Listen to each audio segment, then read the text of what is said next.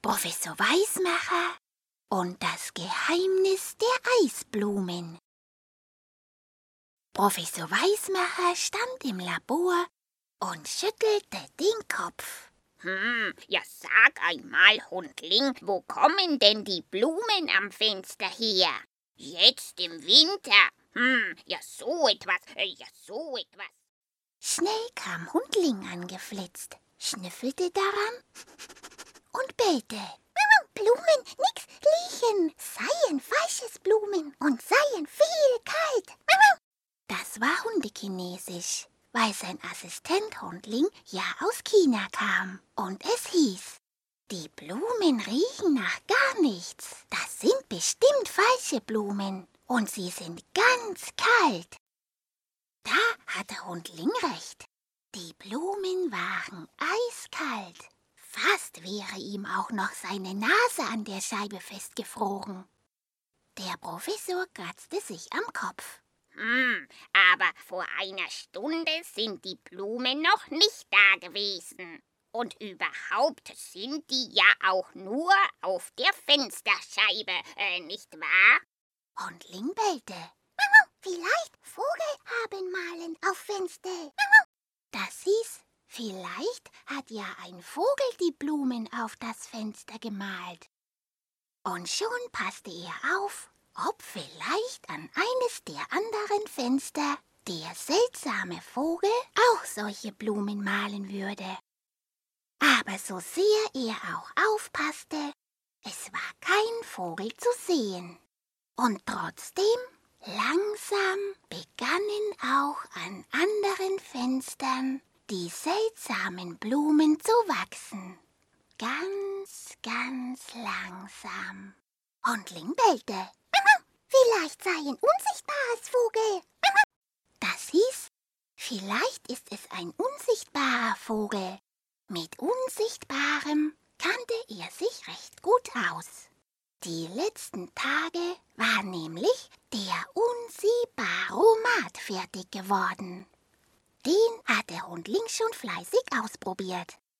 Das war ein kleines Häuschen, gerade groß genug, dass man hineingehen konnte. Das Häuschen hatte zwei Türen. Auf der einen Tür stand sichtbar und auf der anderen Tür stand unsichtbar. Schnell flitzte Hundling durch die Sichtbartür in das Häuschen.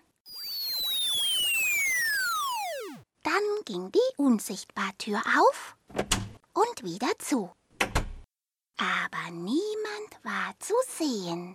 So war keiner da, als der Professor wieder zurückkam. Er hatte in den Büchern geblättert was es mit den seltsamen Blumen auf sich haben könnte, und wollte es Hundling jetzt erklären. Aber von seinem Assistenten war weit und breit keine Spur. Wie er ihn noch suchte, stolperte er immer wieder. Ja, ja, so etwas, ja, so etwas. Konnte aber gar nicht sehen, über was er da gestolpert war. Das, das muss ja etwas Unsichtbares sein. Ja, ja, so etwas. Da ist es gut, dass ich letzte Woche den Unsiehbaromat erfunden habe. Da, äh, da kann ich gleich einmal nachsehen. Ja, so etwas, ja, so etwas. Und schon ging er durch die Sichtbartür in das Häuschen. Dann ging die Unsichtbartür auf und wieder zu. Aber niemand war zu sehen. Dafür gab es gleich etwas zu hören. Ja, ja, sag einmal, Hundling, das, äh, das sieht ja hier aus wie Kraut und Rüben. Ja, ja, so etwas, ja, so etwas. Der Professor hatte Hundling nämlich gesagt, dass er das Labor wieder einmal aufräumen sollte und hatte sich schon gefreut, dass sein Assistent das so gut und schnell gemacht hatte. Doch jetzt sah er die Bescherung. Hundling hatte die ganzen Sachen nur auf die unsichtbare Seite getragen. Aber noch bevor der Professor mit ihm schimpfte, erklärte er ihm erst einmal, was es mit den Blumen am Fenster auf sich hatte. Hm, so, Hundling, die Blumen am Fenster, das sind Eisblumen. Die entstehen, wenn die Feuchtigkeit der Luft auf einer ganz kalten Oberfläche gefriert. Das sind dann ganz kleine Eiskristalle, die von einem Punkt aus anfangen zu wachsen. Und, und das sieht dann aus wie Blumen. Und, äh, und weil unsere Laborfenster ganz dünn sind, haben sie unter 0 Grad. Und, und darum wachsen da Eisblumen am Fenster. Jawohl, äh, so ist das.